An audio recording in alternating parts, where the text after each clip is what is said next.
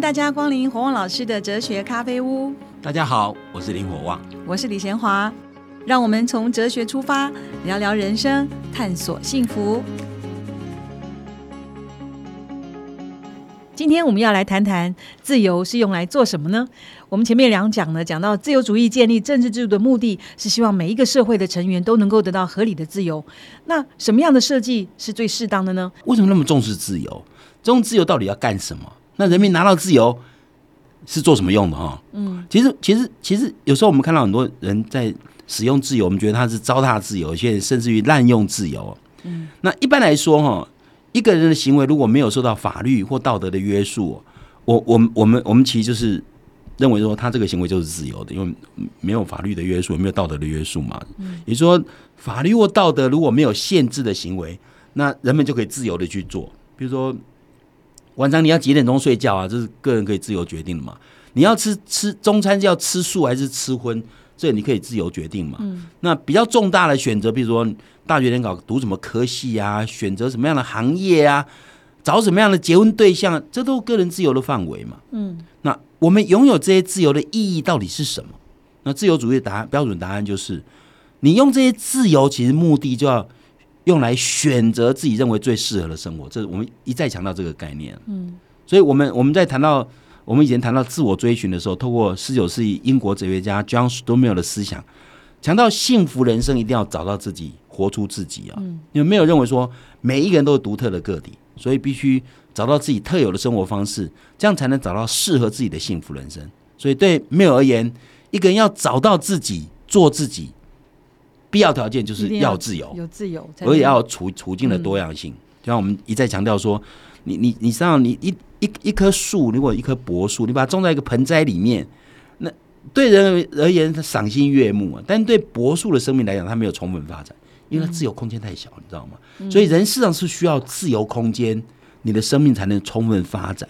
那古代像我自己的祖母，小时候还看我祖母裹小脚，嗯，各位你想，他从小脚就绑得死死的，他脚能发展吗？受不了。对啊，所以所以自由的目的，自由的目的，严格讲就是要让人能够充分发展，生命要能够充分发展。那同样道理，没有认为说，除了除了这个。每一个人都有独特性之外，除了需要自由之外，我们还有处境的多样性。所谓处境多样性，就是你你知道哪多哪些选项，你知道吗？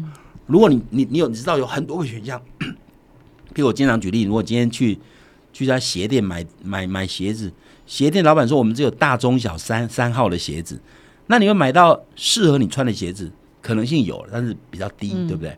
如果今天这个鞋店是有呃各种尺寸都有。每半号就有一个尺寸，那你买到适合的当然就比较多哈。所以一方面你有自由可以选择，二方面你知道有很多个选项，你知道吗？这样才能找到你你适合你自己的。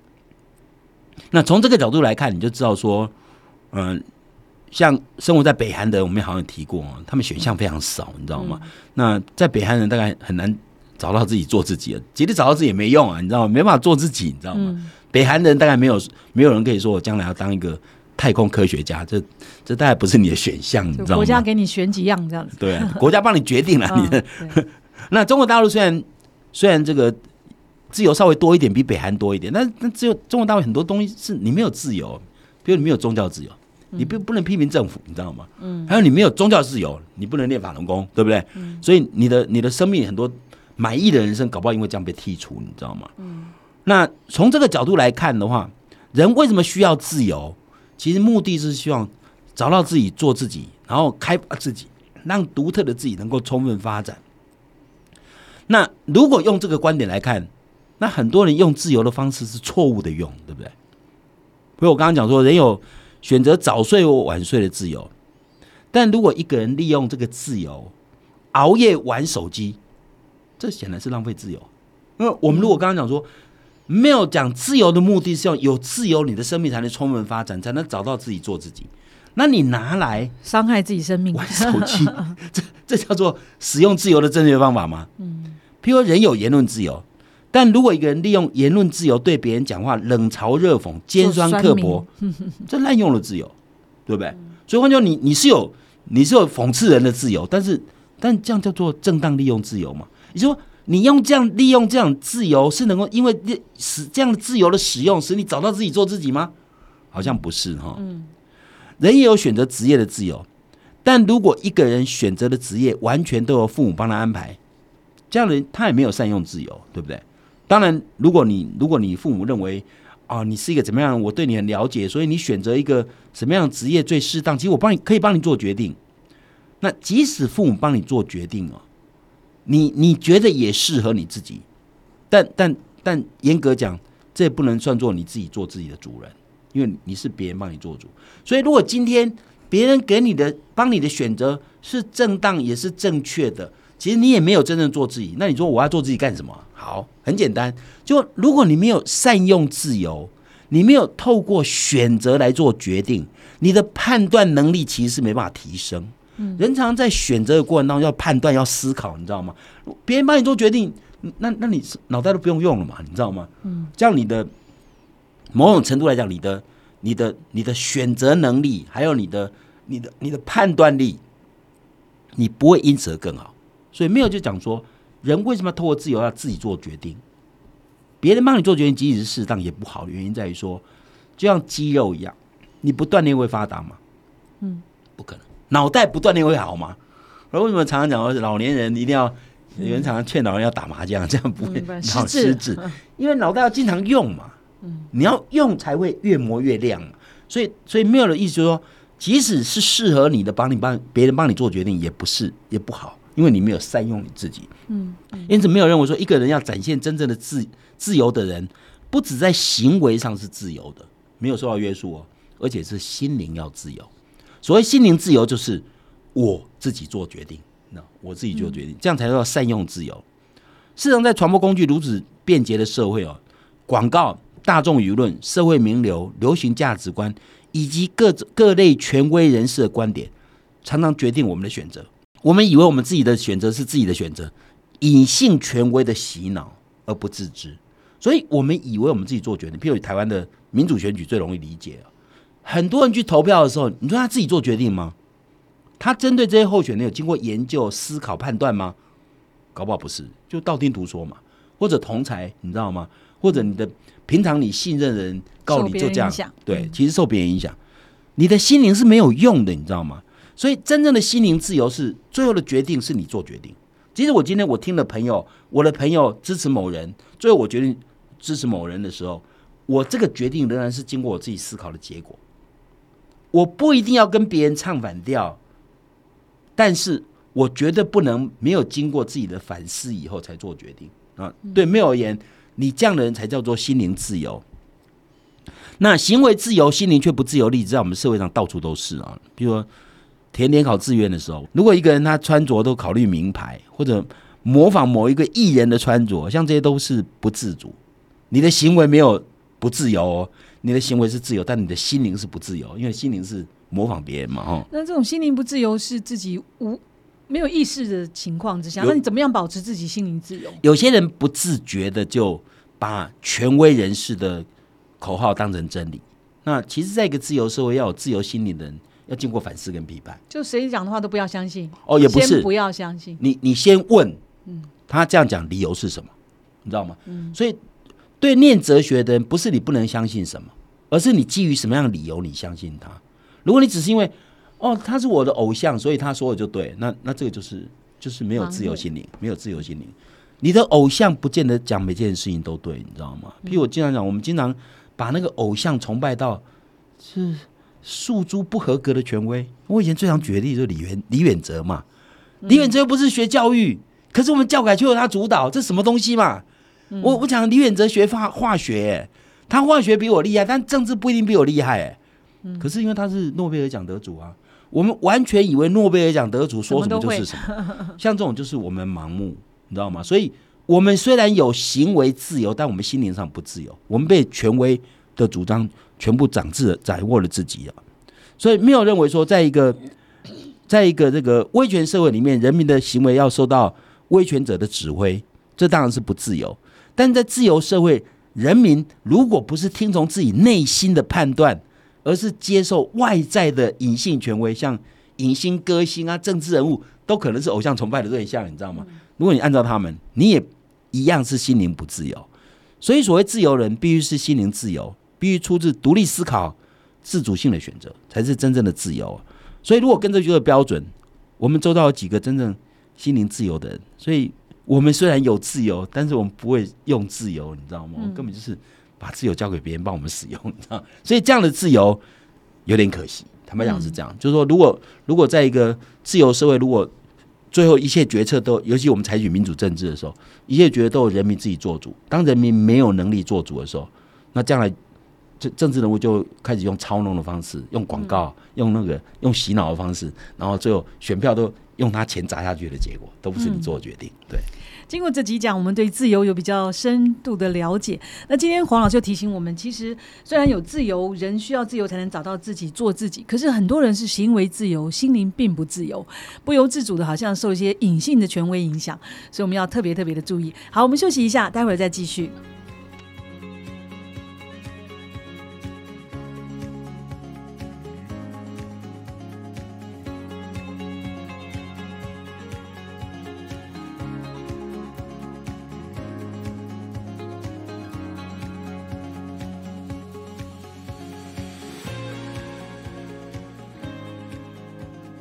欢迎大家再次回到火旺老师的哲学咖啡屋。我们今天讲的是自由要用来做什么呢？上一段我们讲到，你有行为的自由，却是心灵却不一定是自由的哦。那怎么样用自由呢？好，自由就像水一样了，水可以载舟，也可以覆舟，所以自由可以给人带来一个很满意的人生。嗯，但如果自由滥用，可能带来社会会变成心灵恐惧。一个人在自由社会里面，如果一个他是一个富家子弟，他可以选择。享乐的主义的生活啊，天天纸醉金迷啊，吃喝玩乐啊，也可以选择游手好闲呐，更可以呃选择搭游轮啊，这个环游世界啊。嗯，那一个不是很有钱的人，他他他也可以选择好吃懒做，宁愿过一个有一餐没一餐的生活，或者到处跟人家申请借钱啊，啊借债度日啊。嗯，或者一个朝九晚五的上班族，下班之后天天去追剧啊，逛百货公司啊。我觉得我们现在身处网络无所不在的时代。那游戏公司可以透过各种科技研究人性，发展出各种迷人的游戏城市啊，很多青少年甚至于成年人都都会上瘾哦。对，那所以很多人天天挂在网络上，那这些都不是外力强强迫哦，而是无法自我克制。好，我刚刚讲的这些都是个人可以自由选择的生活方式，但如果把选择自由这样使用，这不是有点浪费自由吗？就是你有钱到天天吃喝玩乐，啊，你没钱还是好吃懒做啊，你。你你这个上班族，除了下班以后就就天天做一些无意义的事情，嗯，那你你或者你天天上网，然后每天变成变成上网成瘾了，你你这样子使用自由的正确方式嘛？所以我我会觉得说，其实很多人在没有善用自由，找不到生活目标的人，其实比较容易浪费自由。嗯，事实上，相当多人生活在生活在生活中，每天都是为了物质上的需求在打拼呢。除此之外，不知道活着要干什么。那这种人在工作之余就会会产生无聊，所以有时候自由反而让他们发慌，所以就设法打打打发时间，填补自由。所以我常常讲，这样的生活其实不是很有意义啊。那我认为利用自由，最好是让把自由拿来让自己更好，然后让社会更好去做这样的事。嗯，怎么样让自己更好？那当然人性也有一些低劣的部分，比如说。呃，人比较倾向于好逸恶劳，或人有时候会比较自私、自我中心。没有每一个人也有一些与生俱来的缺点，比如说像我啊，脾气比较不好啊，这些都是人的一些本性。那我们应该利用这些自由来使自己变得更好，这样会让你自己活得比较精彩。所以我刚刚讲说，如果你你生命没有目标、没有方向，你就你就不知道该怎么用自由，因为。因为在我们社会，如果一旦物质上算是相当富裕以后，你有非常多的空闲时间，怎么办？那真的会会会无聊，有时候会无聊，有时候会很难难过，你知道吗？所以有人其实利用为什么上网络或者是追剧，就是就填补那个空档时间，你知道吗？他他不知道怎么面对那个空档时间。但如果你能你能够善用自由，把那些空档时间来作为让你自己变得更好的人，那我觉得这是一个非常棒的东西哦。所以所以事实上。实际生活中没有人是完人了，所以善用自由，善用自由不是你说天天就做空做狂，从来不浪费时间，不旅游，不玩电脑游戏，不找朋友闲逛，这这绝对不可能嘛。所以，所以像以我以我自己做例子，我我几乎是不熬夜啊，早上起来去运动，然后有时候我会看看电视、电影，偶尔我会发呆、赖床、放空、耍废，这这都会有嘛。嗯，所以每一个人有时候都一定有一些这种这种这种时候，但是尽管呢，每一个人都有一些有一些生活琐事，可能无意的事情会会会那个占据你的生命。但你生命的大部分时间应该想说，我怎么样让自己做一个更好的自己？我觉我觉得这样你的自由的应用就会变得比较好。我我拿我自己做例子，我自己在台大哲学系教书的时候，我真的教书非常认真，三十多年来没有缺过课，上课从来不迟到早退，即使每年都会重复教伦理学这样的必修课。那因为这种必修课都几千年累积下来的的材料，你不可能。不可能太多内容太大的改变，重大思想家你一定要教，你不可能不教哈。嗯，所以，但是我每一个新的学期，我都会重新检查一下我上课的内容。我希望我的课程会更有说服力，让学生更容易吸收。所以，所以事实上，我就是因为想让自己做一个更好的自己，想让社会因为我变得更好一点，所以我会想办法把我自己的，即使是每年都重复教伦理学的课，我都想办法。在其中看能不能找到更好的例子，或者用更好的表达方式，让学生更容易吸吸收啊。那退休以后，我在私立学校兼课哈，态度跟台大一样。兼任老师，我我现在没有学术研究或者撰写论文的压力啊，时间就多出许多。我把多余的时间用在基金会的经营，譬如我透过透过基金会每年举办高中生跟中小学老师的品德营。除此之外，我我我每个月在台北还是带一次读书会。我我现在开始每个月在台北有一场公开演讲，我还有很多空闲的时间投入一些通俗哲学的写作。只要我认为我的经验跟我的学术成果可以分享更更多人，使他们因此而获益，我都会去尝试。所以我做事就是就我问说，哎，我这样做会不会对别人更好，对自己更好？那我就尽量去做。当我想使别人更好的时候，我自己其实就更好，你知道吗？所以，所以如果你会这样做，你会觉得你忙不完啊。很多人觉得说，黄老师你在退休应该天天这个更忙旅游，对不对？我 我说旅游这件事情我没有特别有兴趣的，但我觉得对于只要有人觉得说找要找我去演讲，我可以给他们一些帮助，我都愿意去，或者或者我可以增加一些东西，譬如说我在录制 podcast，这像这些东西都是。都是我额外做的，然后我会觉得，因为这样使我的呃生命的闲暇时间变得比较充实，而且有意义。所以，我们如果能够把自己的自由能够让自己变得更好，因为变让自己变得更好，代表本来自己可能有了一些缺点嘛。但是，但是每一个人的。像亚里士多讲的，其实每一个人都是后天的训练来的重要，你知道吗？所以你一定可以透过自己后天的训练，像我刚才讲脾气不好这件事是可以改善的，你知道吗？我慢慢让自己变得更好的人，那可以对社会产生更大的价值啊。所以，因为我这样的处事态度，使我的退休生活其实可以多才多姿。所以，事实上，当我在做有意识到人心的时候，其实我自己生命也变得更丰富。嗯，像黄老师，你这样举这例子，就是说，其实你是。充分而且善用自由，那也有一些你刚才说他可能比较低劣的部分。我常常滥用自由，其实是一件可惜的原因，是因为因为自由其实是珍贵的，自由不是天上掉下来。人类历史上清楚记载说，现在自由是多少多少人人烈士生命争取来的，你知道吗？我我们我们不要讲不要讲多远的事，不要讲历史上的事。你看美国啊、欧洲啊发生多少战争，美国没有美国没有。革命，他们今天不可能拥有这样的社会，你知道吗？我们讲我们自己，如果没有一九一一年的武昌起义，那我们不可能创造中华民国这样的国家，哈。那那多少鲜血代价付出？再讲近一点，如果没有民国四十七年这个八二三炮战，我们如果被中国大陆打败了，我们中华民国被消灭了，我们就回到专制政权手中，你知道吗？所以，我我们哪有现在的自由？那如果从更近一点来看的话。如果没有所谓党外人士的努力，如果没有蒋经国在民国七六年宣布解严，我们也不可能享有现在的自由，你知道吗？所以，所以自由其实是得来不易哦，一点都不为过。那相较于民主斗士，其实他们用鲜血或者牢狱之灾换来自由，那些糟蹋自由、滥用自由的人，不只是可恶哦，我们我们可能因为他们而再次失去自由的危险。举个例子，什么叫滥用自由？网络上最容易出现这样的这样的例子啊。许多酸民躲在键盘后面，对不同意见或观点的人酸言酸语，以以以以不怀善意的方式哦，使用他们的言论自由。我们前面已经讲过，只有只要是自由社会，想法、价值观、宗教信仰不一样是常态，而且是必然的事实。所以，生活在价值观多元社会的人，最起码是要容忍别人跟你想法不一样。嗯，所以，所以法国思想家泰伏尔泰的精神是说，我不赞成你意见，但是我誓死捍卫你说话的权利。这是多元社会要和平相处的不二不二法门。但你在网络上看到一些言论，你会觉得说，这这真的是很糟糕哈。嗯，我举一个实际的例子，真的很。我我我虽然不是一定要挂在网络上，但我我真的经历过这样的例子。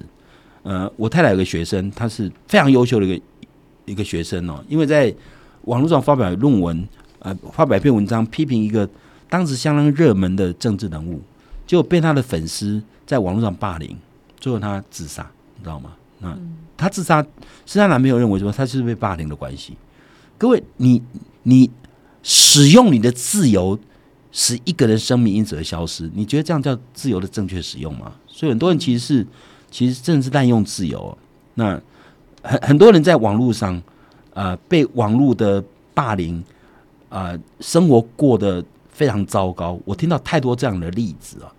那些霸凌别人的人，他以为他自己是神，你知道吗？他不知道说，即使别人想法跟你不一样，别人也是一个尊严的存在者。你不能因为别人跟你不一样，你就用各种方式。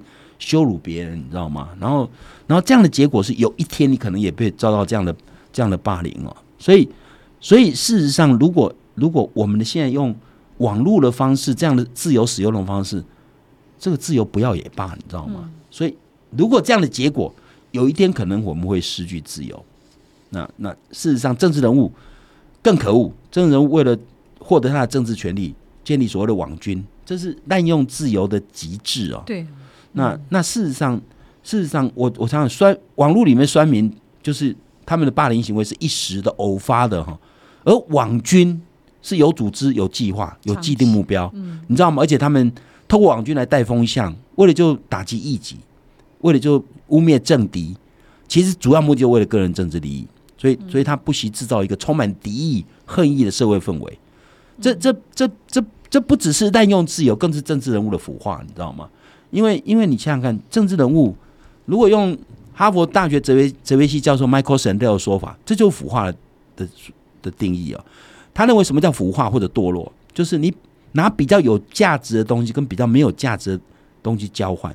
你拿有价值的东西交换没有价值的东西，譬如说你选举买票啊，政治人物接受贿选啊，法官被金钱收买，其实都是腐化。因为，因为选举买票，假设不管你是买人家票或被买票的人，其实都是把你的自由选择权用金钱交换，金钱其实比较没有价值。你把你的自由权交换，法官被金钱收买也是一样。那那贿选呢？就是不管不管拿人家钱或或拿贿赂人，都是都是腐化，你知道吗？那那那那事实上，用网军的方式哦，你不惜以社会整体道德堕落为代价，你不惜透过网军以。社会制造仇恨作为代价，只为了个人的利益，这就标准的堕落嘛，就标准的腐化嘛。因为你个人的权益有比整个社会的道德堕落，比整个社会充满了仇恨来的重要吗？你知道吗？所以，所以我们的政治人物利用网军的方式，是滥用滥用自由的极致。事实上，言论自由是自由社会最珍贵的资产之一。那一般的、一般的、一般的人滥用自由，那。那当然是没有把自由做充分的使用哦，蛮可恶。但是网军哦，网军的滥用自由，其实其实是使社会整体对他那个是有有有计划性的、有目的性，只为了私利，然后创造一个很糟糕的社会氛围。我觉得这是一个很糟糕的东西哦。所以，一个自由社会，善意是向心力，所以善意的批评可以促进社会的进步跟团结。所以，所以自由社会批评是没有问题的。但如果你是善意，是希望更好。但如果是恶意，就是离心力。那恶意的批评会造成内耗，造成社会的分崩离析。所以，我们有一个随时想要夺走我们的强大、自由的强大敌人在旁边虎视眈眈。中国大陆，你想想看，我们如果继续滥用这个自由，我们有没有一天会消失这个自由？我刚刚讲的绝对不是危言耸听哦，因为台湾社会因为自由滥用，很多人很多人期待中国大陆来统治我们了，这是我万万。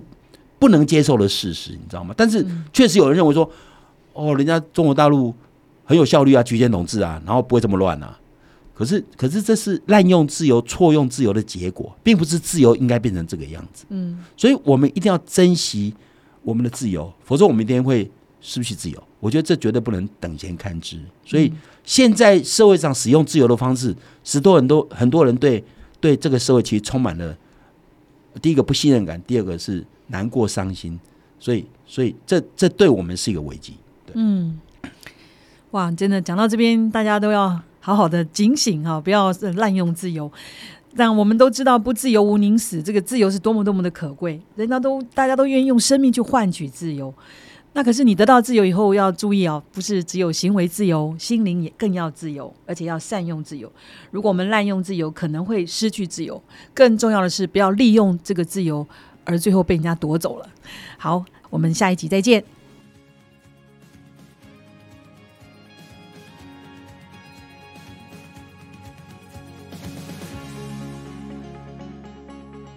国王老师哲学咖啡屋这个节目是由新生代基金会赞助，你可以到脸书留言提问，也可以到官网查询节目更多的内容。